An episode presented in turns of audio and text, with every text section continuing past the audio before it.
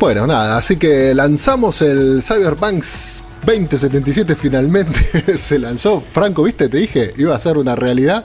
Dudamos en un momento, ¿eh? Sucedió, ¿eh? así como si nada. Llegó. Yo, me acuerdo las, las, largas discusiones, tanto al aire como fuera del aire, el chiste constante que es nada, tipo Cyberpunk. No solo, no solo no es que no va a salir, sino es que toda la puta vida va a ser como el gran icono de los juegos que no pasaron, ¿viste? Tipo, todos esos otros fallos. Tipo, como, oh no, yo, tenía más este miedo. Cyberpunk. tenía miedo de que le pase como una situación medio Duke Nukem. Duke Nukem Forever. Oh, de que esté, de que tipo delay, delay, delay, delay, delay, y para el tiempo que sale, como el, se empezó a desarrollarse tanto, ya no se ve tan novedoso como. Es un juego viejo. Donde, claro. Por suerte no, pasó. si no, o si no, o si no, viste la típica de todo después queda en la memoria, como te acordás del Cyberpunk, del Cyberpunk. Pará, ¿salió? Eso. sí, sí lo jugamos. ¿Estás seguro que lo jugamos? ¿Llegó? ¿Salió? ¿Viste como la Ese más deprimente. ¿Salió? ¿No salió? Aparte esas discusiones que se genera tipo, no, sí salió. Uh, shit, bueno. The Last Guardian, ¿salió The Last Guardian? No. bueno, ¿sabes que Es un juego que PlayStation Plus, de hecho, lo tuvo gratis. Eh, ahora creo que está para jugarlo en el PlayStation Collection, el PlayStation Plus Collection de Play 5. y, y lo tengo ahí, digo, lo bajo, no lo bajo, porque hay tanto misticismo en el Last Guardian que digo, ¿lo juego o no lo juego? Como mejor, mejor dejarlo en una idea. Para los que no saben, Last Guardian es el siguiente juego de Team Ico que hicieron en Shadow of the Colossus, excelente juego, y después dijeron, vamos a sacar de Last Guardian, y después pasaron como 14 años hasta que sale. sí. Pero bueno. Pero bueno, pero está acá, el Cyberpunk está acá. en este caso no fueron 14 eh, años, pero fueron unos cuantos años también. 8 años se va. Pero pará, eh, desde que lo anunciaron por primera vez, fácil 10 años han pasado, de que se anunció con un. No, fue con un como, es, como en un corto. No, pero hubo un corto al principio que es que animado, que esto estaba zarpado. Y de hecho creo que si lo buscan todavía lo, lo, pueden encontrar en YouTube y todo eso. Y era el, el, corto de, de 20, decía game, como que iba a ser un videojuego, pero quedó ahí después por años hasta que sí realmente se empezó a, hablar de él. Sí, como era como un misterio. Cuando lo veías el corto animado, que aún hoy se ve perfecto, vuelvo a decir, decías, uh, boludo, lo que va a hacer este juego va a estar salpiendo. No, tenías ni idea si iba a ser de rol, si iba a ser de vos, eh, shooter. vos seguramente te acordás de esto, pero es como cuando salió ese footage de Deadpool, de esa Comic Con, vos te acordás que había pasado que se liquió esas imágenes en, en hechas por computadora, la voz de Ryan Reynolds. Para mí que es muy parecida a esa sensación que se genera eh, con el hype de los teasers, ¿viste? Que ni siquiera es la película, es la promesa de que, bueno, algún día vas a tener una película, en este caso un juego. Eh, y bueno, me parece que, parece que bastante largo. Lo que impactaba era que era CD Project Red. CD Project, Red recién había sacado Witcher 3. No, creo que estaba, eh. había sacado Witcher 2 y estaba en proceso de sacar Witcher 3, que Que también les tomó un largo tiempo, si no me equivoco, ¿no? Sí, menos. Pero el tema es que hay que considerar que esta empresa hizo tres juegos, los tres Witchers, y nada más. Y cuando empezaron a mostrar lo que iban a hacer para Witcher 3, la gente empezó a prestar mucha atención porque dijeron, wow, esta empresa técnicamente es indie y está haciendo esto. Entonces cuando dijeron vamos a hacer capaz un shooter sci-fi en el futuro, la gente dijo ¿por qué? Y por eso también empezó tanta manija. Que cuando empezó a salir los videos de lo que iba a haber y de los mantis blades, de, las, de esas armas que salen de los brazos y cómo se veía la ciudad y todo lo que estaban armando, esa manija se convirtió en un full hype train y empezó a, armar ese como momentum que chocó con el juego en sí este año, que lo vimos todos, que la manija era impresionante. Totalmente, bueno, de hecho, de hecho el, corto este era de una chica que la rodeaban como policías en ese momento, ahora, ahora entendemos un poco más todo, ¿no? La trama, pero era una chica que como que quedaba eh, en, arrodillada en el piso en un momento y empezaban a venir unas balas hacia ella, ella abría el brazo y estaban, estas armas aparecían que dice, que dice Franco, y nada, vos decías, oh, wow, ¿qué va a ser esto? O sea, te, te volaba la cabeza, porque a nivel gráfico también era impresionante. Pero bueno, nada ya está acá entre nosotros, ya lo estamos jugando. Este se postergó dos veces este año. Eh, uno en principio decíamos, bueno, por la pandemia, iba a salir a mediados de año. De mediados de año se había pasado al, a noviembre, creo que, no me acuerdo qué día de noviembre, 19 de noviembre. 19 de noviembre iba a salir y de 19 de noviembre finalmente se postergó nuevamente al 10 de diciembre, que sí llegó y lo tenemos entre nosotros. Ahora bien, vamos a hablar un poquito. Yo tengo la. Yo lo estuve jugando en consola, en Play 5, que ahora también igual vamos a explicar porque es un poquito mentiroso eso. Lo estoy jugando en Play 5 y Franco lo, lo está jugando en PC. Así que la, creo que las vivencias de ambos van a ser distintos. Primero, porque estamos Muy. jugando diferentes, por lo que estuvimos hablando, estamos jugando como diferentes ángulos de, de esta historia de, de Cyberpunk. Y segundo, porque es dia- diametralmente opuesta la, la vivencia de la gente que lo está jugando en consolas, sobre todo en Play 4 y Xbox One, y la gente que lo está jugando en PC. Sí. Y no, no, no, no que la PC no tiene problemas, pero por lo que escucho, los jugadores de Cyberpunk de consolas no la están pasando muy bien. No.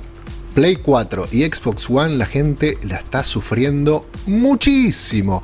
Ojo, esto estamos hablando, no sé ahora, esto fue lo último hasta el día de ayer creo, que se bajó una expansión grande, importante, un, un parche de la gente de, de- de CD Projekt Red. Eso quiero hablar un poco después, pero no sé si estoy loco, pero estoy casi seguro que le bajaron un poco la calidad gráfica al juego.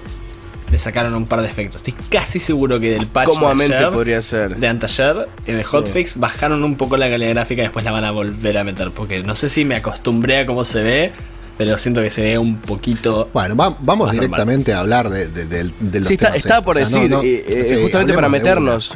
Eh, Franco, Sí, según tu experiencia y Robert también según Sí. la tuya, lo- a ver, Franco, vos tuviste problemas por este lado, pero Robert, voy a ver si se relaciona con eh, por donde vos Sí, capaz pudiste por eso vuelvo a decir, problemas, son que es- como dos mundos distintos lo que es consolas de lo que es PC. Si bien PC Obvio. tuvo problemas, que lo va a comentar Pero hay Franco, un lo- problema, hay un problema que estuvimos viendo que nos, que nos estuvo pasando a nosotros que streameamos, que es no suele ser muy bien procesado por eh, eh, el Sí. Streamlabs y Eh, por, no, eh, igual es- ese es un problema mucho más complejo de eso. Me voy a meter más adelante porque tuve Ok. toda una odisea técnica para arreglar el Cyberpunk. Sí, ¿no? A- aprendiste Sí. mucho Esa más es la diferencia con la PC. cosas. Ese es el tema. Porque, a ver, los lanzamientos buggy, los, los lanzamientos con problemas técnicos hoy en día son extremadamente comunes. Más para un juego del Sí, tamaño de. Cyberpunk.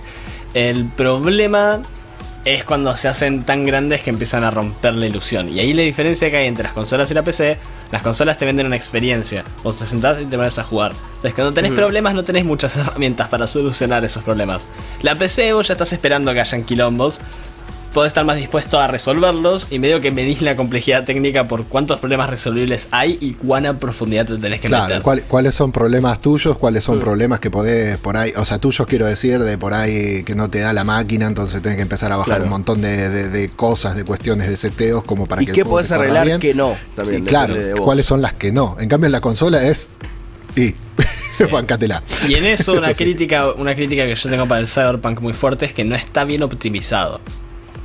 Es lógico que no esté bien optimizado por el hecho de que tuvo varios delays y si vos tenés un... eh, O sea, la producción de juegos, vos terminás el desarrollo del juego, terminás lo que es el juego, después empezás a hacer muchas veces simultáneamente mientras estás terminando los últimos detalles, empezás a hacer backtesting, QA, Quality Assurance. Empezás a fijarte que todo funcione. Y después vos empezás a ordenar los problemas que encontrás por prioridad. Cosas como optimización no es la primera prioridad. Primera prioridad es los bugs que te destrozan el juego a pedazos, que esos los, los resolvieron para que sea jugable. Optimización, si vos tenés un juego que sale en este estado, es muy improbable que se pueda lograr. Y por eso es que es un juego que, fuera de tener problemas técnicos de que a veces los personajes no tienen cara, o que están flotando en el aire, o cosas visuales, es un juego relativamente inestable. Y eso es un problema grande, especialmente para consolas. Se puede tirar abajo la consola, eh, a veces Exacto, crashea, a veces no se Bueno, activan ciertas Lo que está cosas. pasando. lo los crashes pasando, son muy graciosos, perdón, quería decirlo nomás, porque algunos crashes que tanto nos Sí. pasaron a nosotros como vi por clips. Hubo uno que me dio mucha risa, puedes alterar el tamaño del pene de tu personaje, hay que decirlo de una porque es muy importante eso. Eh, hay, hay un par de glitches muy graciosos en donde tipo el pantalón como que está clipeando off con el pene, así que parece que tu personaje es un pervertido todo el tiempo. Eh, es- esos detalles para mí que le suban al juego, pero bueno, eso es otra cosa. Pero sí, bueno, un poco todo lo que tiene que ver con, con las consolas, bien como dice Franco, eh, hay muchos reportes, la gente tanto de PlayStation 4 como de, no, la- no las empresas, quiero decir, la- los usuarios de PlayStation 4 como los de Xbox One, literalmente eh, han llegado a decir que es injugable. Así, esa palabra han utilizado que en consola, en Play 4 y Xbox One, previo a esto, vuelvo a decir, a la- a- a- al, al parche que se, que se realizó durante este fin de semana, era directamente injugable. Que había momentos en donde era todo un, borrón lo que veías en pantalla, en donde cuando tenías enfrentamientos eh, por ahí con enemigos o algo, eh, se volvía todo tan confuso por estas cosas también de, de los personajes que te parecen desfigurados, un cu- como un cuadrado prácticamente. No, no llegan a ese nivel, pero la baja calidad de polígonos que tienen algunos, por algunos momentos los personajes es increíble. Este, y bueno, y la gente dice que, se tornaba realmente injugable eh, en Xbox One y en PlayStation One eh, eh, en- y en PlayStation 4. Yo, mi vivencia en PlayStation 5, la verdad que el juego sí es verdad que tiene, debe ser parecida a la tuya de- de PC. Tiene muchos bugs, muchísimos. O sea, hay me he cruzado personas, vuelvo así, totalmente a- amorfas. Este, me, me- eh, me pasó exactamente lo mismo que creo que te pasó a vos, que es algo que compartimos, que vos me lo contaste. Inmediatamente ese día juro que me pasó lo mismo. Llamar el auto y que el auto entre metido en otra cosa y me explote. Así, literalmente, el auto me apareció. Es muy gracioso, es muy gracioso. Eh, Me aparece adentro de otro vehículo y empieza a hacer, tipo, te acercas y si lo tocas de cualquier forma, el auto empieza como a vibrar violentamente sí. y empieza Y a- destrozarse y explota. Y alejate, porque si explota te- y vos estás cerca, te mata. O sea, a mí no me mató de pedo porque me alejé un poquito.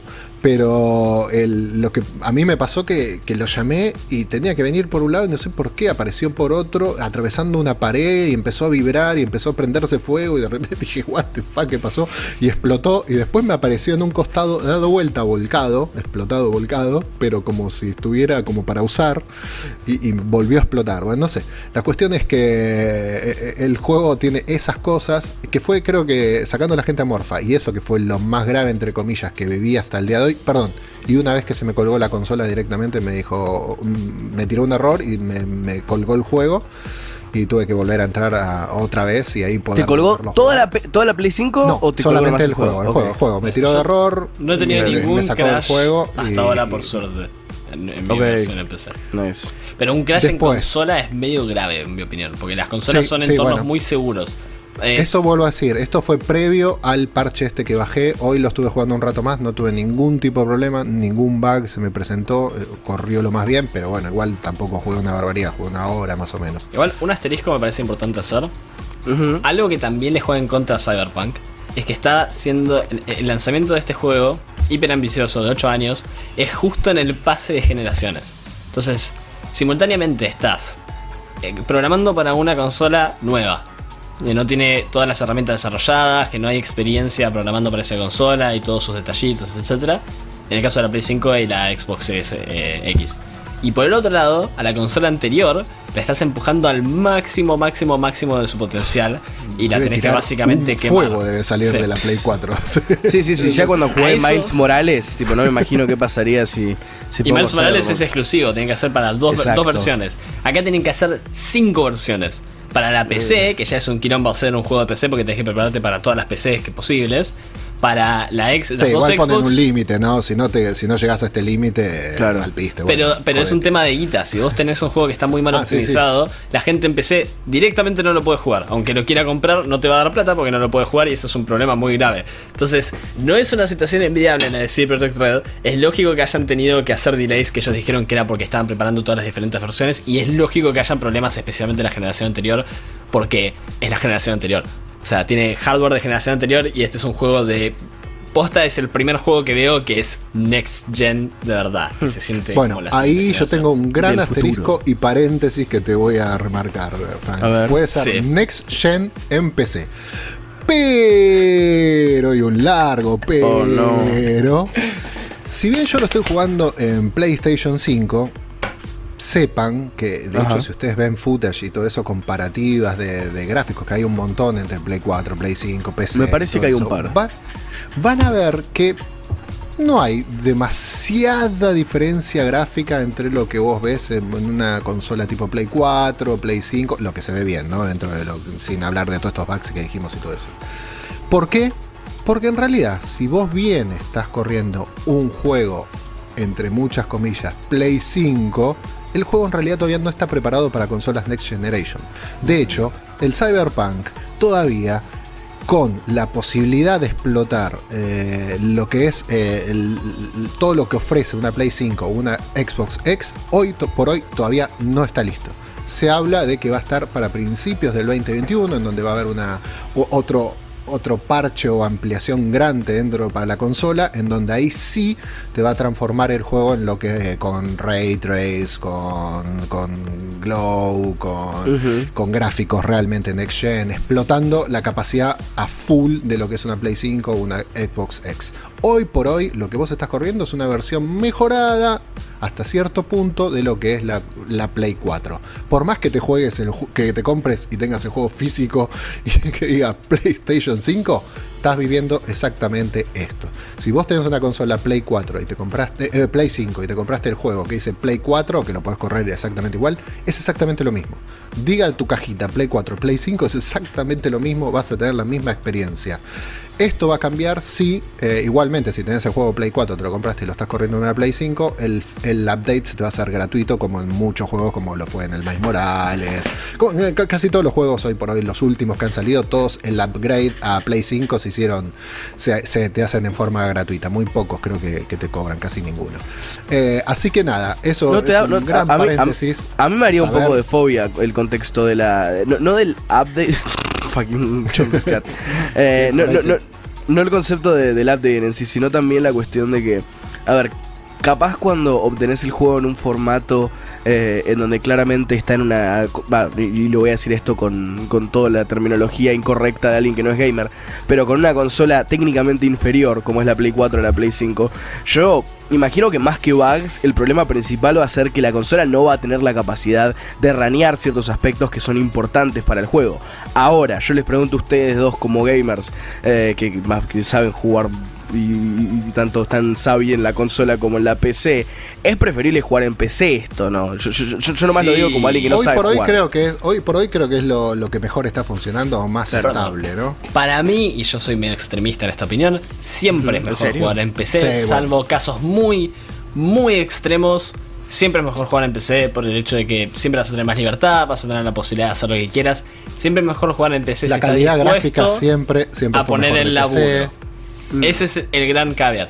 Porque yo para que Cyberpunk me corra de una manera decente tuve que meterme a mi configuración de los gráficos, updatear mis drivers, cambiar el, meterme en la configuración de Windows, sacar Game Mode, cambiar el modo de prioridad, cambiar como la GPU, ma- 700 millones de cosas. Para poder grabarlo tuve que meterme a investigar de codecs y de resoluciones, me tuve que meter a los gráficos y ponerme a- tuve que ver el refresh rate de mis Tuve que hablar con Max, que con hacer- Mark Zuckerberg, tipo, fue toda que una hacer- cosa. estuve literalmente como Heavy. cuatro horas más o menos entre investigación y Y eso que tenés para una me corra máquina. bien.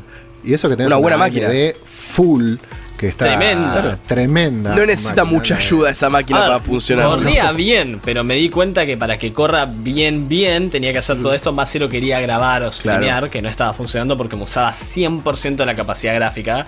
Y a Claro, eso no con la optimización. Esta, No me lo por la eso no lo máquina que compartir tengo a mí se lo banca. No, Sí. claro. La máquina que tengo se lo banca. Cyberpunk está mal optimizado, entonces te chupa todos los recursos de la máquina cuando está corriendo, independiente si los necesita para poder eh, compensar por el tema de la optimización y no crashear. Y por eso tuve que hacer todo este quilombo. Igual, Mm. yo creo que eso cubre bastante la gama de, de cómo fue el lanzamiento eh, tumultuoso que tuvo este juego. Y es una pena que tengamos que hablar de eso primero, porque hay, hay que hablar de eso primero. eh, Yo antes pienso, de poder pará, Franco, entrar ¿no al- coincidís, no coincidís en que por ahí eh, tendrían que haber esperado un poquito más y les dio como cosa ya volver a poner un- un- una. Eso o correr otra vez la, la- la- la fecha? Yo creo que es un tema de guita también. Eh, creo Claro. que, que O sea, no les necesitaban- podés pagar a los flacos. ¿Cuánto tiempo podés pagarles tú? Igual ya, va- ya, ya hoy por hoy, eh, habiendo desde que se lanzó hasta ahora, batió récords de, de, de ventas. eso. O sea, es una bestialidad la guita que Necesitaban juntaron ya. eh. Necesitaban hacerle, o sea, mantener a los inversores felices, demostrar que no puede, que va a salir bien, porque salió y salió bien. Eh, dejar de tener a los desarrolladores en crunch, porque habían cada vez más controversias. Sí, ahora, ahora leaks. viste, sí, ahora viste que sacaron un comunicado. Sí, sacaron un, comunicado ahora de que a los empleados se les va a pagar ese bono. pa, pa, pa, pa. O sea, ahora que entró toda la torta. Igual sí, Project eh, eh, como empresa de los desarrolladores y, y publishers son de los mejores que hay en cómo manejan tanto a, lo- a los usuarios como a los des- desarrolladores. Crunch es endémico a la industria. Y también yo hablé hace relativamente poco de No Man's Sky. No Man's Sky salió como un alfa básicamente y después se creó un juego encima de esa base a través de patches. Es extremadamente común. Los, los juegos de Assassin's Creed del medio, no los últimos, pero los del medio, les pasaba una cosa similar. Hay muchísimos ejemplos. Entonces me parece una decisión muy lógica de Cyberpunk, de CD Projekt, digo, sacarlo ahora y después poder conseguir la plata, calmarse un poco, pasarme de año nuevo y después ponerse a desarrollar todos los arreglos y el DLC, porque siempre sacan DLC muy, muy gordo en esta empresa. Ahora bien, este, ya ahí hablamos de todo lo que es el.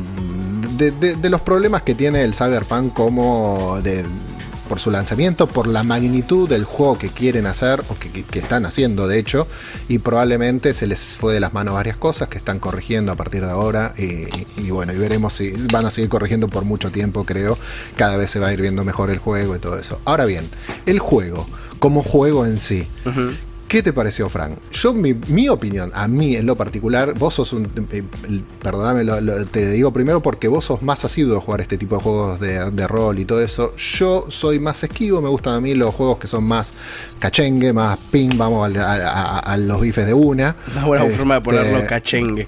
Sí, sí, me gusta más lo, lo más activo. Este juego, la verdad que desde que lo puse hasta ahora, me atrapa. Es un juego mm. que me tiene metido en el juego totalmente. Es un juego en donde por más que tenga que ir dialogando muchas veces, haciendo conversaciones que vos decís, oh, Game le tengan ganas de esquipear en algunos juegos, acá no. Acá la historia me, atrapa, me divierte. El personaje, tenemos dos personajes principales, uno Jackie y Vi, que vos sos, sos, Vi, en eh, precisamente juegues como hombre o como mujer. Que eso es un apartado además aparte que vamos a hacer, que como bien dijo Luca, que me parece un gran avance que vos a tu personaje lo podés tunear como se te canta. ¿Qué quiero decir con esto? Que podés hacer, eh, tomar, entre comillas, un cuerpo masculino, si querés, un cuerpo femenino, y podés hacer lo que quieras con ese. Podés ponerle pene, podés sacarle el pene, podés ponerle pecho, podés sacarle los pechos, podés hacer lo que quieras, y el tipo de personaje que se te canta, podés, una mujer ponerle Total, totalmente, puedes hacer lo que quieras y eso está bueno porque nada, acá no existe el género. Y algo, un detalle, no existe me gusta que no es, no es por sliders. Los sliders, como en juegos como Skyrim, donde vos tenés tipo nariz y podés ir eh, como moviendo una barrita, me gusta que no sea así porque permite más detalle. Totalmente. Está diseñado, todas las caras están diseñadas por un diseñador de modelos que tipo lo, armó lindo para que se vea como una cara humana. Y vos puedes elegir entre como 25 para diferentes partes de la cara. Para la mandíbula, para los labios, para la nariz, para los ojos, para las cejas. Entonces podés, tenés muchísimo control, pero cualquier configuración que tengas se ve como algo real. No como cuando tenés sliders y puedes tener un chabón que tiene las cejas como un toldo arriba de los ojitos chiquititos tirados para atrás. Que, lo, que lo, novedoso es esto que estamos hablando, ¿no? Que muchas, vamos a decir, pero hay un montón de juegos que puedes elegir entre hombre, mujer y cuerpo femenino y masculino y poner cosas. Sí, está bien, pero cuando elegís uno de los dos, se te bloquean un montón de otras aptitudes. O sea, vos elegís, entre comillas, un cuerpo femenino y no le puedes poner barba, no le puedes poner nada, porque todo eso te lo saca, no te deja. En cambio, eh, en este juego puedes hacer lo que quieras, como bien dijimos, puedes poner y hacerte el personaje que se te ocurra y de la manera que se te ocurra. Robert, para, para mí lo, que es copado de eso es que también hay como una, un... A ver, y, tampoco de vuelta, quizá no es la forma correcta de decirlo, pero abrís el market a la idea general de que tu personaje literalmente lo podés tratar de moldear lo más parecido a vos. Que a ver, yo sé que quizás como un small tipo thing para mucha gente. Yo no haría eso. No, pero mucha gente lo hace. no, no, sos ese tipo de gamer, pero sé que mucha gente. Recomiendo que eh, no lo hagan. Porque me parece que lo mejor que puedes hacer con ese, ese creador de personajes algo raro. es hacer un chabón flashero. No como y realmente flashero, pero alguien que te imagines del futuro. Para mí eso, eso es una buena idea para cuando te la estás armando. Como un. ¿Viste en el quinto elemento? Sí, sí, Tanto los chavales vestidos, revisarlo. Bueno, ¿cómo te imaginas a una persona de ese palo? La variedad, la variedad de ojos que le puedes poner son impresionantes. estoy hablando no, no de ojos ya normales, con pupila, adentro del ojo, sí. adentro del ojo puedes tener una espiral, puedes tener el corazón, puedes tener una calavera, puedes poner lo que se te ocurra, así, un montonazo de cosas más. Que, que la verdad que hace entretenido un juego todo eso, ¿no? Que puedas crear literalmente el personaje que se te ocurra. Eh, sin género, sin nada en en particular, o sea, el ente o, la, o no sé cómo llamarlo, porque, o sea, el personaje, el personaje Igual- que se te ocurra y de la manera que se te ocurra. La, apariencia del personaje va a ser como se te ocurra. Cuando apretes OK, vas a entrar a la historia de B. ¿Tenés? Claro. Porque a- a- un pequeño resumen para a la- las, perso- las pocas personas que no tienen idea de qué es, de, qué- como Claro, de qué ¿qué es va Cyberpunk, Cyberpunk. Cyberpunk está em, set, ¿cómo se diría set en español? Eh, seteado. Puesto- Eh, seteado, diría seteado Sí, sí, en Night. City, una ciudad en el medio de California, rodeado por desierto árido, en un futuro donde cosas pasaron turbias antes, guerras y no, no es muy claro qué, y es medio una Sí, distopia. medio apocalíptico, Sí, pero no los pero porque no, es los- que hay no, sí. radiación ni nada, es más un apocalipsis de que tipo todos los recursos se acabaron, hay muy pocos Sí. recursos, las empresas controlan todo, hay una diferencia muy grande entre las clases bajas y las clases altas y también todo el mundo tiene implantes cibernéticos, todo el mundo tiene como un cable con el cual se pueden conectar a las cosas, todo el mundo no tiene ojos reales y se lo cambiaron por ojos que pueden hacer zoom o ver información, hay unas cosas que se llaman brain dance que te puedes poner en la cabeza que te permiten vivir las memorias de otras personas, es ese estilo Sí. del mundo. Y, te podés, de y te podés, y podés ir haciendo, literalmente, podés ir haciéndote upgrades de. Ajá. Oh shit, ¿qué acaba de pasar? Perdón, pensé, pensé que Franco estaba por decir algo. tipo, fue como. ay, ¿Para qué, para qué necesito probar este punto con ciencia? Pero no, resulta que está eh, eyectando a uno de sus gatos. A- Ah, a- adoro cuando sucede eso. Eh, Bueno, pará. Acá, acá, a ver. Una pequeña pausa. Sí, le tenemos pausa. Bueno, ahí está. Disculpen, Bueno, tenía un gato criminal. No. Un gato Vamos, criminal. Vamos de nuevo. Un gato bandido. Vamos. Dale. Uno, dos. Ah. Ah. Uno, dos, tres. Bueno. re- Ahí está. Bueno, Ah. este, lo que estábamos, lo que estábamos hablando, precis- ma- pará, empecemos de nuevo, perdón, Dale. me saqué. ¿Qué, qué estábamos diciendo específicamente si arrancamos como desde ahí? Está- ah, estábamos hablando del inicio de la historia de Si querés lo arranco yo. Ah, ahí está, dale. Dale. Uno, dos, tres. Bueno, podés jugar como B. No importa quién seas, vas a ser B. Y tu historia puede empezar en tres diferentes lugares dentro de esta ciudad que estábamos describiendo, apocalíptica, distópica. Puedes empezar como un empresario, parte de estas de corps, corporaciones que manejan todo, como un pandillero o como un que sería buscavida, claro, o, un buscavida o, o un nómade, exactamente. Claro, un pibe de la calle sería, pero medio pandillero. En las tres situaciones vas a pasar por una intro donde establecen varias cosas del mundo y de tu personaje. Y después en las tres vas a terminar con tu partner, con tu socio Jackie. Y vas a ver el mismo Jackie montaje Wells. Jackie de, Wells. sí. de Qué seis meses de Jackie. vos. Sí, de vos actuando Sí. como un runner. Que son de- personas que básicamente van haciendo como trabajos mercenarios, típico de videojuegos, para jefes que se llaman fixers, que les encuentran laburos. Y hacen cosas para la policía o hacen cosas para las empresas. Es un mundo donde todo es muy privado. Entonces todo es por plata y podés básicamente pedir cualquier servicio que quieras. Y te dan, dentro de ese contexto, te dan un gran laburo, donde tenés que ir a robar algo de una em- empresa gigantesca muy grosa de Japón que se llama Arasaka. Y esa es la trama del juego. Obviamente no seguís solo la trama, sino que estás viviendo en esta ciudad y puedes hacer millones de cosas, de, hacer historias para los personajes que te vas conociendo, como varios eventos eh, radiantes, se llama ese diseño, que aparecen aleatoriamente en diferentes lugares alrededor tuyo. Sí, totalmente, porque vos vas, eh, o sea, por la ciudad, como dijimos muchas veces, ya también es un total, un mundo abierto absoluto, y vos vas caminando por la ciudad y por ahí, o estás yendo para una misión o algo, y por ahí en el medio te pasa algo y podés, podés intervenir o no, este, pero, pero se te van a- presentando situaciones constantemente paseando por la ciudad. Este, vos tenés viaje, tenés la posibilidad, como muchos de los juegos hoy por hoy, de hacer viajes rápidos de una misión a otra, porque tenés como, como lugares. Pero a veces eh, lo hablábamos con Franco cu- mientras jugábamos y todo eso, nos mandamos mensajes, y que a veces que es más lindo caminar o ir con un vehículo o algo, porque vas viendo cosas en la ciudad que El, el viajar protagonista en- del juego no es B. El protagonista del juego es Night City. Es la ciudad. Sí, totalmente. Y es muy linda. Fuera de que se ve muy bien gráficamente, está muy, muy bien diseñada. Es interesante, está llena de edificios bizarros, au- autos voladores, autopistas, donde. Y tipo, hay unas vistas muy, muy, muy lindas. Yo hace mucho tiempo que no me tomo tanto tiempo para caminar lentamente por la ciudad o manejar lentamente para ver bien las cosas. Siempre manejo en primera persona, aunque es mucho más difícil. Porque me gusta mucho la inmersión de estar como adentro del auto. Porque, no, pero viendo- Franco, A te entiendo, te a entiendo mí- sobre la experiencia, tipo, lo habíamos Totalmente. mencionado la otra vez de lo que es manejar, tipo, bueno, estoy medio veces- cansado, vamos a manejar en Cyberpunk.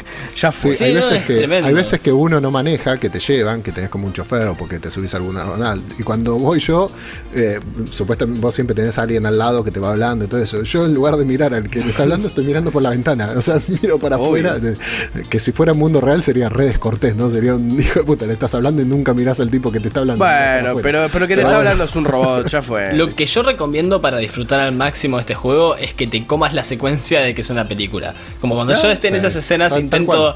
armar la cámara para que se vea cinemático, intento como periódicamente mirarlos cuando dicen algo potente para ver qué animación están enganchando y hace que toda la experiencia fluya mucho mejor. Eh, y No- bueno, no, ahí es entra difícil un poco hacer el este elemento juego de una, pequeña película.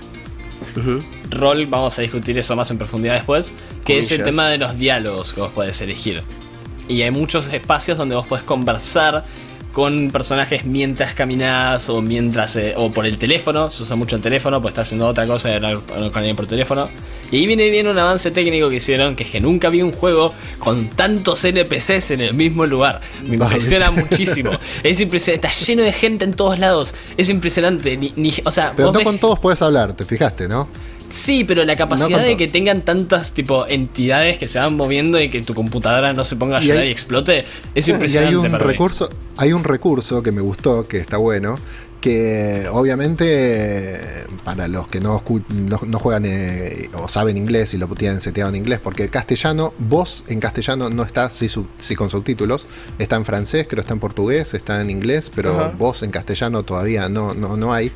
Pero cuando vos te acercás, así que por eso por ahí vos no lo, seguramente lo debes estar jugando en inglés, Franco, porque te conozco, este, pero yo que lo estoy jugando en castellano, con, con subtítulos quiero decir, cuando vos te acercás a personas que, que, que- que no, es tu- no es el diálogo principal que te aparece abajo, Ajá. o sea, el diálogo principal a vos te aparece en primera persona abajo. Cuando estás hablando, cuando está hablando otra persona, te aparece el, el subtítulo arriba de ellos. Sí. O sea, de- pero a la distancia, lo ves a la distancia y ves el subtítulo de ellos que están hablando. Es muy como, no es tu, como, como no es tu conversación, eh, vos no la ves en primera persona, pero sí podés saber de qué están hablando. O sea, eh, si no entendés, si, si entendés inglés, lo puedes escuchar. Pero si no entendés inglés, sabés de qué están hablando porque tenés los subtítulos arriba de la gente que está, que está hablando. Que, Y ojo, esas que no es conversaciones son tremendas. Son Sí, y muy no son invasivos. Hay que decir que no es invasivo, no es que te ponen un subtítulo grandote y te tapa Claro. cosas. No, son totalmente, están muy bien hechos, chicos, vos los podés llegar a leer tranquilamente, pero no te invaden la pantalla, no se te hace molesto. Está muy bien, muy bien diseñado el- lo que es el, el, el HUD principal de- de- del personaje, ¿no? Y todo lo que vos ves con, con tus ojos. Y ahí se combinan esas dos cosas mucho, lo que hablamos antes de lo lindo que es. Y como está tan bien diseñada la ciudad, hay muchos puntos, muchos ángulos naturalmente donde vas a estar caminando que te tiran alto ángulo de los edificios. Y por ejemplo, hay una misión, no sé por qué parte vas del juego vos, Robert. Yo avancé bastante.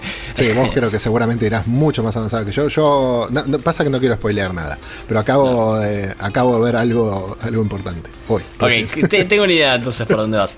Em, pero hay una, una misión donde estás en un festival y están pasando un parade, una, sí, un festival. Y Sí. están pasando como unos hologramas gigantes de pescados por el cielo de colores y se ve hermoso. Y vos estás caminando hacia tu objetivo. Y hay una pareja que se pone a hablar de cosas que estuvieron pasando en el juego que vos estuviste, que vos estuviste involucrado, pero desde la perspectiva de alguien X. Y tienen opiniones diferentes. Uno está en contra de las corporaciones muy heavy y el otro está como, "Bueno, es así como son las cosas. Y yo me senté y como puse la cámara y se veía como una película. Estaban los dos tirados para adelante viendo cómo pasaban estos koi multicolor en el cielo, hablando de algo muy interesante de clases sociales y de la tecnología. Y en eso la escritura del juego yo me esperaba algo peor. Y la verdad que es sorprendentemente inteligente. Tiene. no- va tirado ni para un lado ni para el otro. Yo esperé que iba a ser muy, muy como preachy, como intentando bajar una, una opinión. Y no, te lo deja muy abierto de si a vos te parece que esto es inevitable, natural, está mal, cómo hay que reaccionar. Ves las perspectivas de las diferentes facetas de la sociedad, ves diferentes impactos de la tecnología y cómo ha avanzado mezclado con una situación tan desigual eh, económica. El juego se pone muy pesado, muy real y lo trata bien. que es algo raro para los videojuegos, no es muy común. Totalmente. Además, eh, nada, la, la, tecnología tiene un papel importantísimo dentro del videojuego, pero como bien es el nombre, ¿no? Cyberpunk es una tecnología, si se quiere, rusty, media, media, una tecnología tipo Mad Max, si, se quiere, en algún punto, en algunos casos, ¿no? En algunos casos. Sobre todo si empezás como nómade. Para, la, eh, si empezás la historia como nómade, si empezás la, historia como nómade, es Mad Max. El, el principio. Los nómades son muy Mad Max. Y, y más adelante, bueno, algo bueno es que tenés misiones en todos lados, entonces vas descubriendo los diferentes grupos y tenés aparte misiones secundarias que no ¿Vos lo estás jugando como qué ahora? Como Corp. Como, como Corp. Yo lo estoy jugando como Buscavida o este esta gente que, así. ¿no? Y, nada, eh, yo estoy. estoy me, gusta mucho. Yo al principio que empecé a jugar la, todas las versiones, las tres, porque mm. quería ver a ver si eran diferentes o en algún punto se unían, hasta que, bueno, sí, vi, como dijo Franco, que se unen en, ese punto. se unen en ese punto, exactamente, cuando te juntas con Jackie, que es uno de los personajes principales. Y que por más que te llame Jackie y vos digas, ah, es una mujer, no, es un hombre, este, es un mexicano, que es muy divertido como habla muy carismático, me cayó muy, bien, Jack. Copado. según como juegues, lo conoces de formas diferentes, obviamente, este, pero terminás eh, con él. Pero la forma que tiene que hablar, eh, la forma en que se desenvuelve, cómo, cómo participa del juego, te terminás, lo terminas queriendo enseguida. Muy bien animados los personajes y muy bien como reaccionan al entorno. Me gusta, me gusta mucho que el, entorno también reacciona a vos. Tienen un truquito donde cuando estás hablando con alguien, muchas veces vos te sentás o te apoyás en algo y eso te queda como un buen plano. Fija la cámara, claro. Y eso permite que no tengan que renderear todo lo atrás y se pueden concentrar en hiperanimar a la gente alrededor tuyo y muchas veces estás como Sí, solamente hablando mientras comes y, el chabón que te dio la comida está como, no sé, vos decís algo y te mira, o lo mira Jackie, Jackie lo mira. Hay muchas mini interacciones, reacciones a, las palabras que vos decís a tiempo. ¿Sabés lo que noté? Es como que te dan solamente el movimiento de cuello no podés girar tu cuerpo. O sea, si vos podrías, eh, pudieras girar el cuerpo, vos podrías mirar atrás y todo eso y hacer todo esto que dice Franco de tener que renderear un montón de cosas al Pepe. En Aparte permite que se vea Te ponen de una manera que solamente te permiten mover, como si vos pudieras, hasta llega un punto en que no podés mover más el cuello y ahí es como tu límite de visión de para un lado y para el otro. Entonces, eh, nada, te, enfoca en la, en la conversación. Es inteligente, es muy inteligente. Sí, sí, sí, está muy... Después, en otros momentos que no es puntual y no es importante, la conversación en sí y todo eso, puedes hacer lo que quieras. Además, puedes estar hablando, puede estar hablándote a alguien. Sí, por eso, te puede estar hablando a alguien y puedes ir a caminar por otro lado y dejar hablándolo solo. Me gusta eso, que las conversaciones no empiezan con un botón. Te empiezan a hablar y si tú estás enfrente de ellos, te pueden seguir hablando.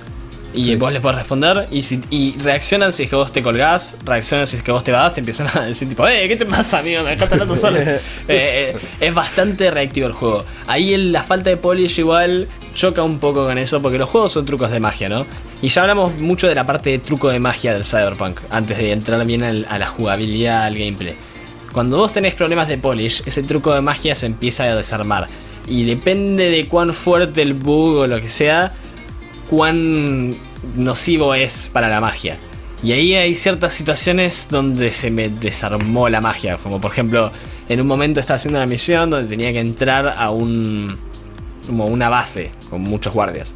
Y lo tenía que hacer tranqui porque quería ver qué pasaba. O sea, quería ver qué pasaba. Quería, quería evitar que me caigan tiros porque era, era una base muy, muy cargada.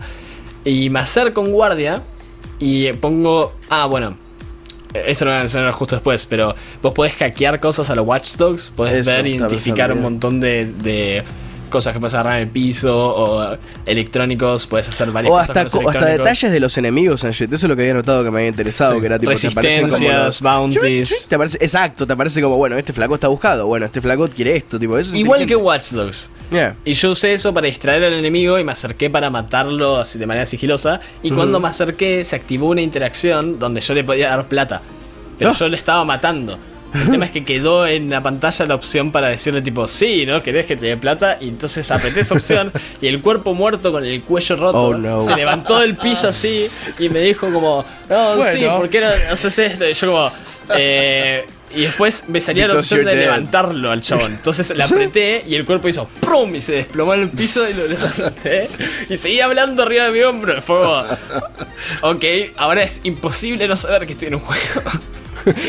Y, eso empieza a afectar la Es una película de Charlie porque- Kaufman. O sea, se capaz pasó del juego a, a super meta narrative. Eh, por Dios, pero. Mm, Bueno, se pone muy meta el juego igual. La narrativa principal del juego es tremenda. Me vas a acordar en, en nivel, en calidad a Bioshock Infinite. Así como buena, buena, filosófica, interesante. No tiene sí. disona- no, es una, no es una narrativa que va independiente del juego. Refleja la naturaleza de lo que es jugar un videojuego. Se pone muy fucking filosófica. Ese es Se pone heavy. Todo, la verdad que hasta ahora todos los personajes que, que- que han aparecido eh, en mi gameplay, eh, todos personajes muy bien hechos, muy bien este, diseñados en toda su, en su personalidad, en su forma de hablar, en cómo se desenvuelven. La verdad que tal, tal cual como dice Franco, es un juego totalmente que... que- que- lo, lo podés ver tranquilamente como una película interactiva. O sea, yo creo que más que un videojuego es eso, es como una especie de película interactiva, ¿no? Si se quieren, por muchos momentos. ¿Viste lo que hablamos en la radio del tema de los juegos de rol? De que yo dije que Sí. Cyberpunk no es un juego de rol. Mantengo mi opinión por el hecho de que vos no estás. las decisiones que vos tomas impactan tu experiencia, pero ex- impactan la experiencia, no impactan tanto el juego. Casi siempre vos vas a ir haciendo más o menos lo mismo de- de- en las diferentes versiones, pero con diferente contexto. Y no me parece nada mal. De hecho, me parece que es tipo. ¿Te acuerdas de Heavy Rain? Sí, no lo jugué mucho. lo Heavy jugué. Rain, Fahrenheit, Until Dawn, creo que se llama uno. Está Todas esas historias interactivas. Detroit Become Human. ¿Ves? Eso, los juegos de Telltale. Para mí, esto Franco, es capaz la estoy off, bien hecha de pero. eso. eh, eh, ¿Cómo se llamaba esta? ¿Wolf Among Us? Ponele. ¿O es.? eh, Sí, esos son los juegos de Telltale. Todos esos juegos que se basan en solo decisiones, para mí lo que hizo CD Projekt Red dijo, che, eso es una muy buena idea. ¿Qué pasa si metemos ese estilo de juego arriba de un juego donde vos entre medio Algo de de las decisiones verdad. no caminás Claro. nada más, sino que tenés jugabilidad, podés tener misiones, podés eh, disparar, ir en autos y etcétera. Y eso me parece que es el punto del juego más que jugar un rol. Ir viendo como casi como un choose your own adventure. Ir decidiendo diferentes cosas por qué lado te vas a ir de la historia. En eso funciona excelente. Nice. Y, a ver, te das cuenta de eso porque muchas de los diálogos tienen varias opciones, pero una sola avanza el diálogo. Claro, eso es lo O que estaba pensando. Me pasa mucho eso que me molesta a mí por lo general el hecho de que no, no. sea tan, tan branched out. Porque bueno, te, te- da menos posibilidades y hace que el juego tenga más espacio para hacer más polish en las decisiones que tenés. Pero también eso te, te- te quita un poco la realidad. A ver, yo no jugué todo Wolf Among Us, pero lo que jugué me acuerdo que tus decisiones sí afectaban al, al- tanto al mundo como a tu personaje. Y cada elección tenía un nivel de diferencia que hacía de la trama algo. Te das eh, cuenta con el tiempo qué que no es tan grande. Ponle, Eh. si vos tenés una decisión donde muere un personaje en Wolf Among Us, eh, tipo elegís entre uno o el otro, después el que sobrevive muere en el mismo punto en la historia. ¿entendés? Claro. Y como Sí, diferente. sí, sí, sí. Como que terminan cumpliendo diferentes roles. Es la ilusión Eso- de, eso. Free Will. Y no está mal eso. Es mucho mejor cuando vos tenés un juego, porque aparte vos podés ir viviendo la experiencia a partir de. de- de- porque el, ju- el juego espera que vos vayas a pasar tu tiempo dando vueltas por Night City, metiéndote en, en quilombo, haciendo laburos. Tiene un sistema de reputación. Las misiones a las cuales tenés acceso dependen de tu reputación y eso significa que te pueden ir tratando de una manera, te, te pueden tratar con progresión, te pueden a medida que más juegues y más potente te pongas, te empiezan a tratar con más respeto, te empiezas a interactuar con gente cada vez más potente. La trama de alguna forma es como vos estás subiendo a través de, los ranks de Night City y convirtiéndote en uno de los más grosos, fuera de lo que estás haciendo en, en la trama principal. Pero Y para poder Franco- contar una historia así, necesitas vivirlo con el gameplay. Que me parece una transición para hablar un poco más específicamente del gameplay, de disparar, de stealth. No sé qué te pareció a vos, Robert. Vos creo que juegas más shooters que yo. Sí. Eh, si bien los shooters yo comúnmente los juego más en PC que en, eh, en Play, eh, no, no- no se me hizo tan complicado si hay momentos en donde, pero por inoperancia mía de, de manejar el apuntado, pero bastante, bastante bien lo, lo- lo manejé. El sigilo sí me pareció. Yo, yo estoy jugando, yo comúnmente siempre los juego, los juego en, en, esta- en lo estándar, digamos, ¿no? En el nivel de dificultad medio, Normal. que Sí, es también. normal. Eh, y el sigilo, fuck, eh, hay momentos en donde es realmente complicado. Este, tenés que me sorprendió. Sí, muy es- bien. Me sorprendió, pero para bien. El sigilo es Claro, sí, es- picante. Sí, es picante en serio, sí, loco, pará, o sea, no, no, y hay veces que por ahí te, te gastaste, estás meta moverte despacito de un lado para el otro y, y nada, inevitablemente por ahí alguien te ve y decís, bueno, listo, vamos a los bifes, se acabó, Hay que sacar ahí puede. el arma, sí, sí, obvio, pero quiero Al- decir, Lo que sí, algo interesante, como eh, mencioné antes los fixers que te dan laburos, a veces te dan laburos donde vos tenés que ser sigiloso. O tenés que hacer- cumplir una cierta condición. Es tipo, no puedes levantar la arma porque hay un rehén. Y entonces ahí tenés mucha más tensión, porque si te enganchan no es solo, ah, bueno, los cago a tiros, sino que perdés la misión. Sí. No, sí, puedes perder la misión o puedes perder el extra. Totalmente. Este, así que eso me pareció, me pareció entretenido. Eh, yo acostumbrado por ahí al nivel de sigilo de otros juegos, eh, digo, bueno, no- acá si me muevo no me va a ver y mierda. Te además, no es que te ven como otros juegos que el- siempre vos tenés como un como si se quiere como una especie de radar o algo Un que timer. va cambiando El, el- el Claro, cosito, el cosito que, se va poniendo de color. verde, amarillo, Claro. rojo. Hey, Hasta que- what are you doing there? Ah, lo, tienen, lo Claro. tienen. Sí, sí, sí, pero quiero decir, hay juegos que. Nada, tenés tiempo, o sea, vos decís, dale, hijo de puta, me tuviste enfrente, me, me miraste cara a cara Por me un minuto. y, no, me re- y no te diste cuenta, decís, dale. O sea, pero bueno, son juegos, ¿no? Igual- No, acá Robert, si te empiezan eh, a ver, te acá- investigan. Cagaste. acá sí, es sí. inmediato, acá es, es. O sea, te empiezan a ver y ya. O sea, el- el- la transición entre lo que sería el verde y el rojo que te ven es muy chica. O sea, tenés que ser, tenés que ser bastante ágil o, o moverte demasiado bien como para que no te. O no te agarren. prepararte con lo que habíamos mencionado antes, que es la herramienta de hacking. hacks, y eso, claro. la verdad que me sorprendió lo profundo que es. Y mirá que el personaje no es muy inteligente. Porque ahí también vos tenés la progresión, tenés diferentes stats. Y esos stats te dan acceso a diferentes cosas. Y en eso sí se hace, se parece a los juegos de rol clásicos de que, no sé, no puedes robar ciertos autos si no tenés suficiente fuerza. No puedes abrir ciertas puertas si no tenés suficiente maestría técnica. Yo tuve una misión, misión donde tenía que desarmar un, un satélite. Y le hice todo sigiloso y cuando llegué no me daba la técnica para desarmarlo normal, entonces le pegué un tiro, explotó Eh, y toda ya la fue. base estaba como ¡Oh! prrrr, y yo arriba de todo así como ¡Ah, mierda! Em, y en ese caso también yo, yo me fui por la parte de sigilo, que es cool, Ajá. pero no por la inteligencia que es el hacking. Igual, sin todas esas herramientas, la paso re bien, porque podés ver todo- dónde están todas las cámaras, conectarte, usar las cámaras para ver dónde están las personas, apagar las cámaras, agarrar y encender una luz para distraer a un enemigo, Sí, ir a tal cual. matarlo, o sea... Tal cual como dijiste vos, es bien, es bien Watch Dogs eso, que, que lo explota a morir porque es un juego basado en eso. Es que este pero, juego es como pero- Frankenstein de todos los juegos buenos de la Sí. última generación. Tiene el mundo, el, el estilo de mundo abierto de GTA, con la policía de GTA. Tiene el sistema de, de como coleccionables de Assassin's Creed. Tiene el sistema de misiones y boludeces alrededor del mundo de Skyrim. Tiene el sistema todo. de misiones de Telltale. Tiene todo. Tiene Entonces, entonces sí era verdad. Franco, es el Ultimate Dude Game, tipo, ahora que lo estoy pensando, tipo. Es tiene el tiene, tiene todos los detalles. De la década pasada para mí. Y tiene ver, ¿cómo? otra cosa que Sí. tiene la Salía en década 2013 y era un hit. Lanzamientos más vague que la mierda. Sí, exactamente. Pero bueno, olvidándonos de eso y todo, si tenemos que hablar, si cerremos eh, Cyberpunk y todo, que ya le dedicamos un montón de tiempo, si le tenés que poner un, un puntaje, si se quiere, o si tenés que decir eh, aprobado, desaprobado. O hasta si tenés que dar tus, tus closing arguments, algo que te haya faltado decir, Franco, Robert, algo que les haya Es que faltado. hay, hay algo que me interesaría decir, pero me A ver, parece que capaz lo dejar para el final, final, final, porque es leves spoilers. Oh. Ah, uh, Algo con un poco de spoilers. Spoilers de, de cerca del inicio del juego, pero spoilers nonetheless. Ok, démosle la chance pero- entonces a la gente de. eh, sí, al de- final del programa. al final del bueno, programa, al final del exactamente. podcast, perdón. Cerramos el podcast con este Con- ligero spoiler. Eh, Sí, anunciamos. Yo, yo la verdad que Sí. si le tengo que poner un juego hasta ahora, lo que jugué, estoy esperando obviamente que, que- que- que arreglen estos pequeños tecnicismos. Pero son todas cosas técnicas, ¿no? O sea, si, si me olvido lo técnico y por eso le bajo, le voy a bajar un par de puntitos. Solamente por lo técnico le voy a poner un 8. Este, espero que cuando esto mejore eh, técnicamente y pueda disfrutar eh, los gráficos acordes a la consola que tengo y, mejoren todos estos bugs eh, y todo eso, seguramente vaya a subirle algún punto más. Es un juego que la verdad a mí me sorprendió, vuelvo a decir, no soy habitué de jugar juegos de, de rol, entre comillas, como dice Frank también, aunque no sea 100% rol, pero me entretiene mucho.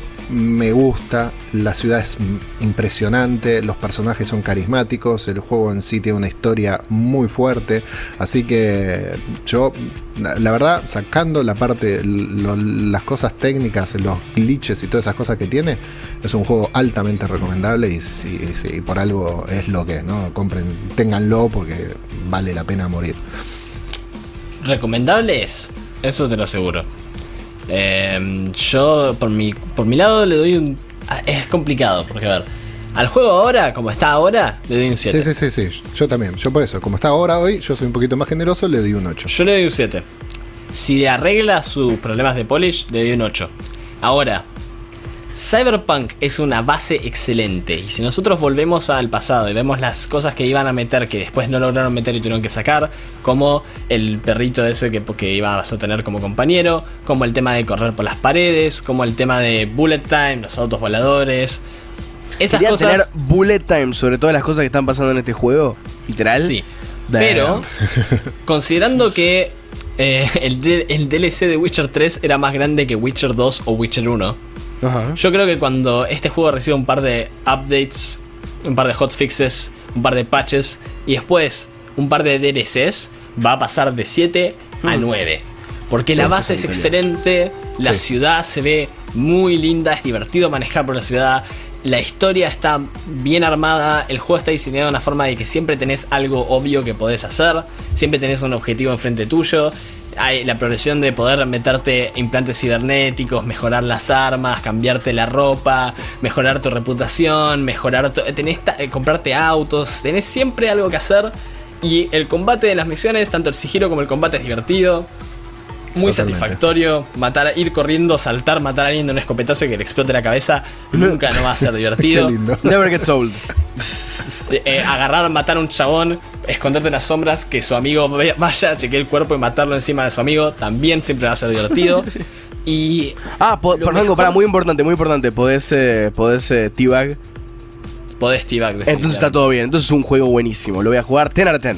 Continúa. Lo mejor que tiene este juego es la capacidad que tiene de crear historias por encima, historias radiantes por encima de lo que está pasando, que es algo que comparte con juegos como Far Cry, em, que, que se meten con la narrativa que ya te están contando para crear algo que se siente muy copado, se siente muy satisfactorio. Estar manejando en el auto, que te salga en tu radar, che, hay un laburo cerca, acercarte que un fixer te llame y solo vos podés hacer esto y después bajar, hacer todo el camino sigilosamente, que te enganchen a la mitad, tener que tirotear, hackear una turreta, activarla y destrozarlos con su propia turreta para después saltar desde un techo, llamar a tu auto robótico y irte a los pedos hacia la ciudad por una autopista mientras ves los edificios a lo lejos neón es una excelente experiencia. Totalmente. Así que bueno, esto fue eh, todo lo que vamos a seguir hablando seguramente cuando vayan adquiriendo todas estas cosas que dijo Frank. Eh, pero el Cyberpunk, si bien se hizo esperar, llegó con todo. Eh, y que dio que hablar, no hay ningún tipo de duda, por todo dio que hablar, por lo bueno del juego y por los errores que tiene hasta el día, hasta el día de hoy. Pero bueno, otra de las cosas que tiene el Cyberpunk es que todos vimos y, explotada su imagen a morir fue al señor Keanu Reeves, que no vamos a spoilear en si, aparece, no obviamente aparece porque por algo está, ¿no? Pero no vamos a spoilear ni cómo, ni de qué manera, ni, nada, este, ni cuándo. Pero el, el, el, no, no, no, Franco, te vas a tener que contener. Pero es que está este, interesante como no, no, la, trama, la trama de ese chabón es muy buena. No, bueno, es la mejor parte del juego, eso es lo que voy a decir. Lejos, lejos, lejos, lejos, la mejor parte del juego es la trama de, de, Johnny Silverhand. No porque es Keanu Reeves, porque es, es tremenda fuera que sea Keanu Reeves. Porque está bien hecha. Excelente historia, excelente idea lo último que voy a decir. Bueno, ah, Así me lo habías vendido a mí, Franco. Era interesante de ver y de. Dejando, de, dejando de lado eso, lo que sí vamos a hablar es. Luca, que nos, vas a comentar un poco de, esto, ¿no? De, las pseudo personalidades, celebrities que aparecen en videojuegos. Sí, porque quería aprovechar más que nada la oportunidad no solo para mencionar nombres, sino para, para, para plantearme en mi pequeña cabeza de alguien no gamer de qué carajo estaba pasando por la cabeza de esta persona cuando decidió tomar estos juegos. Eh, y vamos a empezar por uno clásico, obviamente, eh, pero más allá de plata, tipo cuando te metes un videojuego, ¿cuál es el, el, el gig como, como actor? Eso es lo que yo siempre me pregunto. Y en este caso, vamos a empezar con 2014, el clásico, el básico, el que todos saben, el señor Kevin Spacey en Call of Duty Advanced Warfare. Y solamente quiero decir una cosa, ¿se acuerdan cuando ver a Kevin Spacey en un tráiler era cool? Tipo, porque acabo de ver el tráiler de, de Call of Duty, tipo, en, en mute. Y tipo, es brutal como es todo el tráiler, tipo, un poco de gameplay, un par de animatics, tipo, de, de- de tiros y de la situación, la guerra, todo eso. Corte al último plano es Kevin Spacey como, hola, ¿qué onda? Y yo me acuerdo que eso era como, oh, shit, está Kevin Spacey. Y hoy en día ya no más. Gustó Dios. mucho lo de Kevin Spacey. No, no, no, no, ya lo sé. Pero recuerdo, pero se nota que es la intención, ¿entendés lo que quiero decir? Tipo, lo- definitivamente lo están que el banqueando. en impacto Kevin más Spacey. grande que tuvo ese juego de billones de dólares con Kevin Spacey fue a pre- Press F to pay respects. De ahí salió el chiste de F. El meme de F verdad. salió de ese juego. Es verdad, eso es. Ese- eso eso, es su legado. Su legado es la F. Un- uno de los eh, datos importantes para los que siguen el, el stream también, el origen de F. Eh, en- entre otros ellos, uno que para mí es un poco más iffy, eh, porque esto fue rehecho con eh, lo que se consideraría tecnología de reconstrucción, porque le vol- lo volvieron a la vida a esta, a esta celebridad para que sea parte de un EA Sports UFC. Ah. Y estoy hablando del señor Bruce Lee, eh, que fue parte de... A ver, quiero... qui- eh, un un gato maullando. Eh, capaz es el espíritu de Bruce Lee. Tipo, Bruce Lee hacía la de... A veces se atacaba. Eh, y justamente en el juego agregan sus... Lo cual Bruce Lee no hacía en la vida real. Es una locura, pero muy, muy poca gente sabe que Bruce Lee, eh, eh, no- a ver, eh, Sí. es conocido en los medios y películas por hacer sus ruidos locos cuando pelea. Pero en la vida real el flaco no hacía esos ruidos. Esos ruidos fueron doblados por un hombre blanco. Así que es medio raro que el Bruce Lee del Ah, EA mira. Sports también no haga. Tipo, cada vez que pega mete como un pequeño gritito. a mí eso me hace acordar a Liu Kang. Sí. Mortal Kombat con la, con la bicicleta. Con la Definitivamente. de bicicleta. Era, era muy gracioso. Eh, bueno, otro que tengo ahí medio escondido es uno del Grand Theft Auto 4. Que como todos sabemos, Grand Theft Auto 4, Grand Theft Auto 5, eh, todos tienen el pequeño detalle de que podés recorrer la ciudad y encontrarte con diferentes personajes, como estábamos hablando del Cyberpunk, no tan avanzado como el Cyberpunk, pero algo así. En este caso, vos entrás a un, a un comedy store, un- un choreo del comedy store, un, un básico lugar de. ¿Cómo, cómo se dice? Un bar. No esa es la palabra, puta madre. Eh, un bar de stand-up, no importa. Un bar Y te stand-up. encontrás con el señor Ricky. Un bar de stand-up, eso, con el señor Ricky Gervais te encontrás. Sí. Doblado por el mismísimo Ricky Gervais. No, no, no, no por alguien que está haciendo su voz. Lo cual. ¿Por qué? Tipo, literal es ¿Por una de esas no? cosas que no entiendo. Ya perdón, ¿no plata. será el ok, pero. ¿Cómo cae la ¿Es en Nueva York? no, no, no, porque se- eh, el, el- el nom- el nombre tiene algo como tipo split side, solo por el estilo. No, no, no estoy encontrando Ah, el nombre ok. sin que esté Pensé que era- bloqueado se por llamaba alguien. de comedy. Pero es un. No, no, es, es, es- nomás un, un lugar. eh, y, y- y me parece muy loco, pero entre, entre locos, voy a nombrar uno que seguramente todos conocen ahora, más que nada si tienen Disney Plus. El señor Jeff Goldblum. Franco, ¿vos sabías que estaba en Call of Duty Black Ops 3 la versión de zombies? Es como un mayordomo. Ah, sí, sí, sí, sí. sí What? Sí, sí, sí. Es que Call of Duty le gusta. Le gusta tener celebrities. Tuvieron a Kit Harrington. Estaba en- por decir, no el, último de la lista de Call of Duty es Kit Harrison. Actu- de alguna Eh, forma actúa, actúa tan mal en digital como en la vida real. Es impresionante ese hombre, tipo. Qué mal. ¿Cómo- Perdón, cómo- pero. Kit Harrington, la Dios. mejor actuación que tiene por lejos es Seven Days in Hell. Debería ser un actor de comedia ese chabón. Porque para drama es tipo. Es que Sí. necesita roles Sí, muy específicos. No te, meta, no te metas con Jon Snow. McQueen. No te metas con Jon Snow. No te metas con. Juan Snow. McQueen, oh Dios, Juan- oh McQueen. Juan, Juan Nieve. Eh, entre. ¿Qué más? ¿Qué más? Juan. Nieve, Dios. Hay, Entre- hay otro, entre hay otros otro nombres, eh, raros con contextos aún así más raros. en Eh, la- No sé si me vas a en- tener en- ese ahora. ¿Cuál? Aló, me, ma- ¿Cuál me otro? su- me suena que estoy hablando y no me Ah, están estamos escuchando. Pero Sí, tengo- te tengo- escuchamos perfecto. Sí, pero me suena que Sí. tengo un delay bastante grande. eh, bastante grande, tengo un delay y no me mi están mi escuchando. bien. papá Eh, es que la clave de una buena internet es la simetría. Como la de Movistar Fibra, que tiene la misma velocidad de bajada que, que- que- que de subida. Si no, te pasa esto, es lo que me está pasando a mí. Ahí está. ¿Quién es el otro? Bueno, Luca, es Tyrion Lannister, Peter Dinklage. ¿Literal? Fue la voz original de la bolita de Destiny. Y ¿Y después no? como no volvió. ¿Sí? Y después como no volvió para la expansión, lo reemplazaron con Nolan North, que grabó todas las voces de nuevo, entonces fue absolutamente al tope. Pero en, en la versión original de Destiny, Ah, pero, apareció, solo, apareció solo como voz. O sea, sí, con la voz. era la voz, Ah, era la voz de la bolita. eh, de, de Destiny. Y vos. Nolan North, que es el actor de voz más fucking común de la galaxia. Es tipo Drake, de Uncharted y otros 27 millones de personajes. Y ahora es él la voz. ¿Eso salió bien? ¿Y qué, ¿Millones de dólares bien gastados? Sí, me imagino aparte que era. ¿Qué, qué año estás hablando, Franco? Disculpe, ¿repetí? 2013. 2013. Uff, damn, o sea, big money. Big money Peter Dinklage. Eh, para cerrar los, eh, la épica lista de nombres que aparecieron en videojuegos, ¿vos sabías que había un juego de Fight Club que salió alrededor del año 2004-2005, muy muy malo, en donde podías pelear ¿Qué? Como Fred Durst? No estoy jodiendo. Podés hacer de Fred Durst y pelear. Eh, eso, es un, eso es algo real, eso pasó, veo clips acá y no lo puedo creer, eh, pero es lo más hermoso que mi vida. Y sí, en efecto es Fred Durst, el, el, el miembro de Limp Bizkit, quien eh, está haciendo la voz de él mismo en el No videojuego. Así que bueno, cheque, chequenlo porque los clips se ven increíbles. Y este juego de Fight Club jamás había escuchado en mi vida, pero lo quiero jugar ahora toda la vida. Continuando con los nombres y con la cara de Franco. eh, y para cerrar con el Black Ops, eh, en este caso el Black Ops 2, está Jimmy Kimmel en el Black Ops 2. Eso me lo había olvidado definitivamente. Sí, yo también. La me acuerdo que había sido una como un evento. A la gente tampoco le. Sí. Eh, pero definitivamente me había olvidado que era, que era eh, parte. Eh, después tenemos uno que es, que, es- que es medio trampa, pero lo quería mencionar nomás porque yo siento que es parte fundamental del mundo de los videojuegos de hoy en día, en una parte muy específica, más bien en cómo vemos a los villanos en todo este mundo. Y es el señor Mark Hamill quien se puso la 10 y decidió interpretar al Joker en todas sus interpretaciones en los juegos de Arkham. Arkham. Eso lo banco a muerte Y porque, a ver, hace muy bien. Sí. El Joker de. Arkham es, Es los mejor mejores. Joker que casi cualquier otro Joker fuera de los cómics. Es Eh, muy es- excepto excepto al final excepto Sí. al final del primer Arkham que se inyecta con la cosa de Bane y se convierte en un Joker gigante que El tienes que golpear sí literal es, eh, eh, es muy ridículo eso para mí pero más allá de eso me parece que Mark Hamill la rompe eh, como el Joker en estos tres juegos y por favor es impresionante que se haya copado de esta manera que haya sido sí sí obvio porque sabes que le encanta hacer de Mark Joker Hamill es un copado. por eso, Mark Hamill es un copado y sabes que le encanta hacer de Joker. Es genial que le hayan tirado, che, estamos haciendo estos juegos, ¿te interesaría?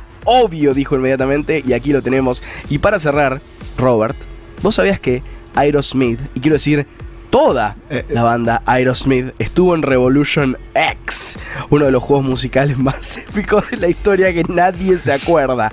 Que no, no es Guitar Hero, es Revolution X. Y solamente quería mencionarlo porque se llama Revolution X. Tipo, ¿cómo le ponemos al juego?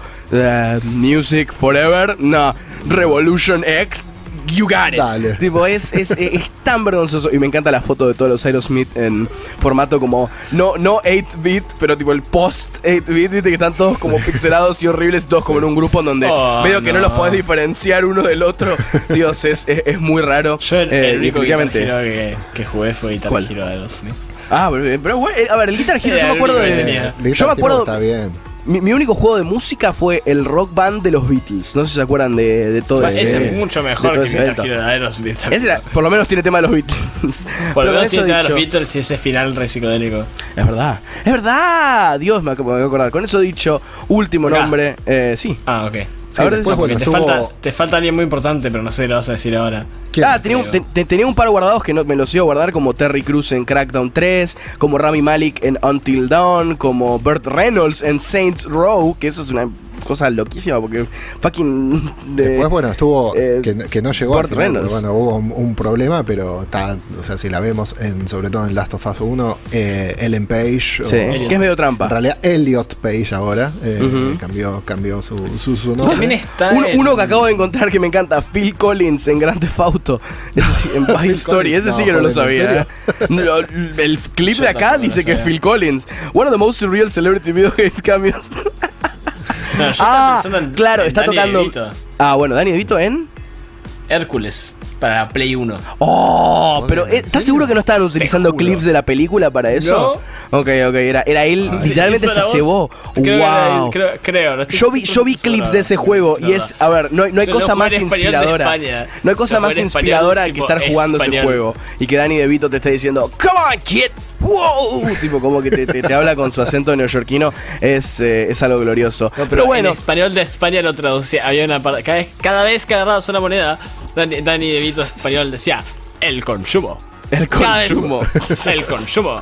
Bueno, te está dando, te está dando buenos, buenos mensajes. Y otro, William Defoe en Beyond, Two Souls. Me había olvidado que William Defoe eh, Eso, era, era un Page actor, ¿verdad? ahí, boludo. y Elliot Page está en, en, en Beyond, Two. Souls. God damn. Y Elijah Wood, damn, me había olvidado que Elijah Wood. En The Legend of Spyro, ¿se acuerdan del dragoncito ese? Bueno, Elijah Wood eh, es uno ¿Qué de... carajo? Eh, es o- obviamente como. Spyro, eh, así que bueno, estén atentos. Ese, ¿sabes que Spyro es un personaje furry ya por este punto? Pero no importa. Eh, con eso dicho, tenemos que ir cerrando este hermoso podcast. Y Robert, ah, Fra- ah, Franco, antes de que tires tus pequeños spoilers, sí. Robert, Sí, sí, vos, eso, vos te. Claro que sí. Robert, vos tenés un pequeño, un pequeño Unboxing, secreto, sí. secreto para sí, todos. Sí, porque esta, durante esta semana, más bien el, si estás escuchando en esta semana del diciembre de 14 al 19 de diciembre, si estás escuchando este podcast en esa semana, bueno, esta semana, precisamente el lunes 14 de diciembre a las 20 horas, se lanzó oficialmente en Argentina la marca BSG, que es de gaming, eh, llegó acá al país y, y bueno, y una de las cosas que me mandaron acá es el Air Aquila, que Uh. es Aquila, se ve ahí, es un mouse eh, nuevo que lo vamos a abrir con ustedes. Miren, vamos a sacarlo de acá. ¿Tiene, tiene agujeros ese mouse o lo, lo- lo- lo acabo de flashear yo? Tiene un qué? Tiene como, tiene como pequeños agujeritos. Oh, Sí, sí. nice. Pero ahora lo van a ver, porque, o sea, miren, tienen agujeritos. Parece que está Acá hecho de tenés- Kevlar. Obviamente viene con su cable, el que es un cable mouse. largo. Acá, sí, acá adentro, bueno, tiene, tiene los seguros y todas esas cositas para. porque se puede tunear. Este es un mouse que podés tunearlo totalmente y por eso. Che, es hacemos un programa de tele que se llama Tune Your Mouse. Y tipo, hacemos Exacto. como tu- tu- tuneamos tu- No. Pimp Your Mouth. Pimp Your Mouth. Tenés- Pimp acá your tenés- mouth. Your Mouth. Si no, si no querés ponerle los agujeritos, le puedes poner la, la- la tapita común. Si no te Este- animás a que te tire bien. Exactamente. Pero lo que tiene, que esto me pareció muy, muy bueno, tiene eh, esto que parecen pilas, no son pilas, sino son pesitas magnéticas. ¿Qué hace esto? Muchos de los mouse, o sea, los mouse, y si sos gamer, vos lo sabés, algunos necesitan eh, cierto peso en ciertas cosas, y esto es para calibrar según el peso que vos quieras tener en, tu- en el mouse, como para hacerlo más, eh, Más liviano, más pesado. más liviano, más pesado para tu, Bien. para tu uso y cómo te quede. Así que acá te trae todo un jueguito de piezas de pesas magnéticas que vos lo podés, este, lo, lo abrís, le abrís la carcasa al, al- al mouse y ahí a partir de ahí lo, lo, lo seteás absolutamente. Parece eh, fácil de manejar. Tipo, eso, Sí, eso es. mirá. eh, Ahí eso nomás, es. ahí le sacás. Y listo. Acá adentro, acá adentro tenés como para ponerle las, las pesitas y todo eso. Ahí no sé si se llega a ver bien, si Ah, no. claro. Es como un Y, chic. despu- y si no, también. ¿Pero por qué tiene esto? ¿Y para, para, para qué son los agujeritos? Eh, para, ¿Para que no se el te mouse. chive la mano? Sí, para airear el mouse, si te gusta tenerlo de, de esa forma. Porque yo soy tremendo con eso, es se me rechiga la mano. A mí también. Es que vos podés Oh. comprar el skin del mouse que quieras y que se te ocurra. Y tiene, mira, todos estos colores que tenés acá: azul, verde, Nice. amarillo, naranja, rojo, rosa, Ah, está- están casi haciendo la Pride Flag. Muy bien. Es- exactamente, y podés tunear todo. exactamente, Luca.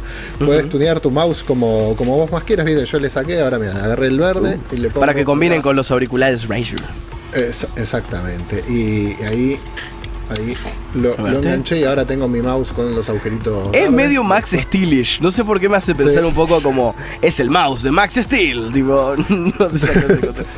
Eh, Yo lo único que estoy pensando es, es en, en evitar el fucking tener la mano completamente empapada cuando termino de jugar. Eso Literal. Tipo, no, no tener que hacer esta, la de.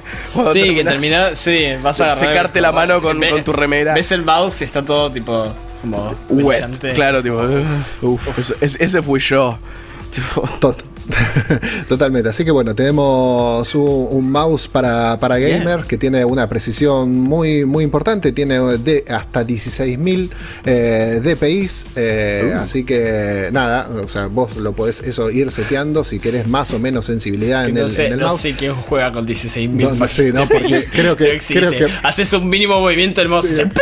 Sale volando. No, boludo, Robert, sí, cuando lo dijiste, cuando lo dijiste me sonó como que ibas a empezar a hacer un discurso tipo Trump. We got the best templates, we got the best, we got the most amount of fucking, tipo esa, esa cantidad innecesaria. Pero pará, ¿cómo, cómo- cómo afecta eso? ¿Es la velocidad o es tipo Eso, la eh, claro, la, tanto, la sensibilidad que vos tenés La en el mouse y, sensibilidad. cuán- y- y cla- y cómo se mueve el cursor, digamos, en la pantalla, ¿no? A Claro. 16.000 DP DPI, tal como dice Franco. Creo que Un no lo llegas a mover un milímetro y el mouse ya te salta afuera de la pantalla. Yo mira, yo, Este, yo que no sé nada de esto, DPI hubiese es asumido tipo- que eso era más suave, que tipo más de iba a ser como más suave, menos de ser más eh, grueso. Es, no, sé, no sé qué es la D, creo que es dots. Me sale dots, pero no sé qué es la D. Dots per per inch. Oh. Per inch. O sea. ¿cuánta distancia tenés que mover en la vida real para que se mueva el cursor? Un tipo. Cada pulgada que vos te mueves se mueve 16.000, lo que sea que sea la D. Creo que son dots, que son tipo píxeles. Ok. Así que bueno, tenés, este es total y absolutamente tuneable, tenés Nice. un programita que te bajás y lo podés este, tunear, porque obviamente viene con luces, viene con todo, tiene Uh. IPS eh, 400, es un zoom óptico, eh, tiene como dije la, la- la medida, bueno, la, la ven acá, es totalmente bien ergonómico, y todo lo, lo podés agarrar bien, hasta 16.000 dpi eh, y le podés ajustar eh, el peso de, según lo que vos quieras, hasta 22 gramos, un total de 22 gramos le podés a- agregar. Ok. Este, tiene un home run de 20 millones de clics, eh, tasa de sondeo de 125, 250, 500 y 1000 y eh, la iluminación es RGB 16.8 millones de colores, 10 defectos, así que 10 Más de- colores que los que necesitas. Exactamente. Eso es un exceso de colores. Nadie necesita tantos colores.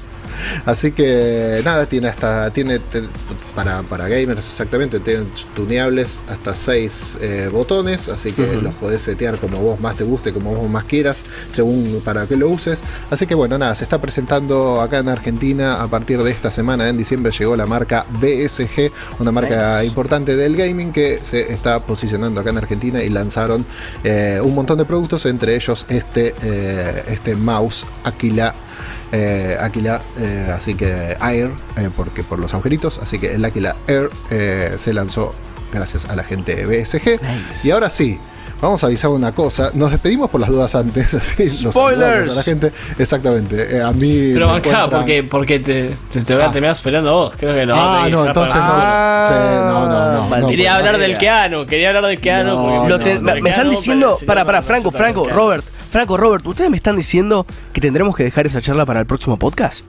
Sí, totalmente. No puede ser, eh, probablemente. Luca, te estamos diciendo No puede eso ser. porque me va a terminar spoileando a mí y no quiero. Así que.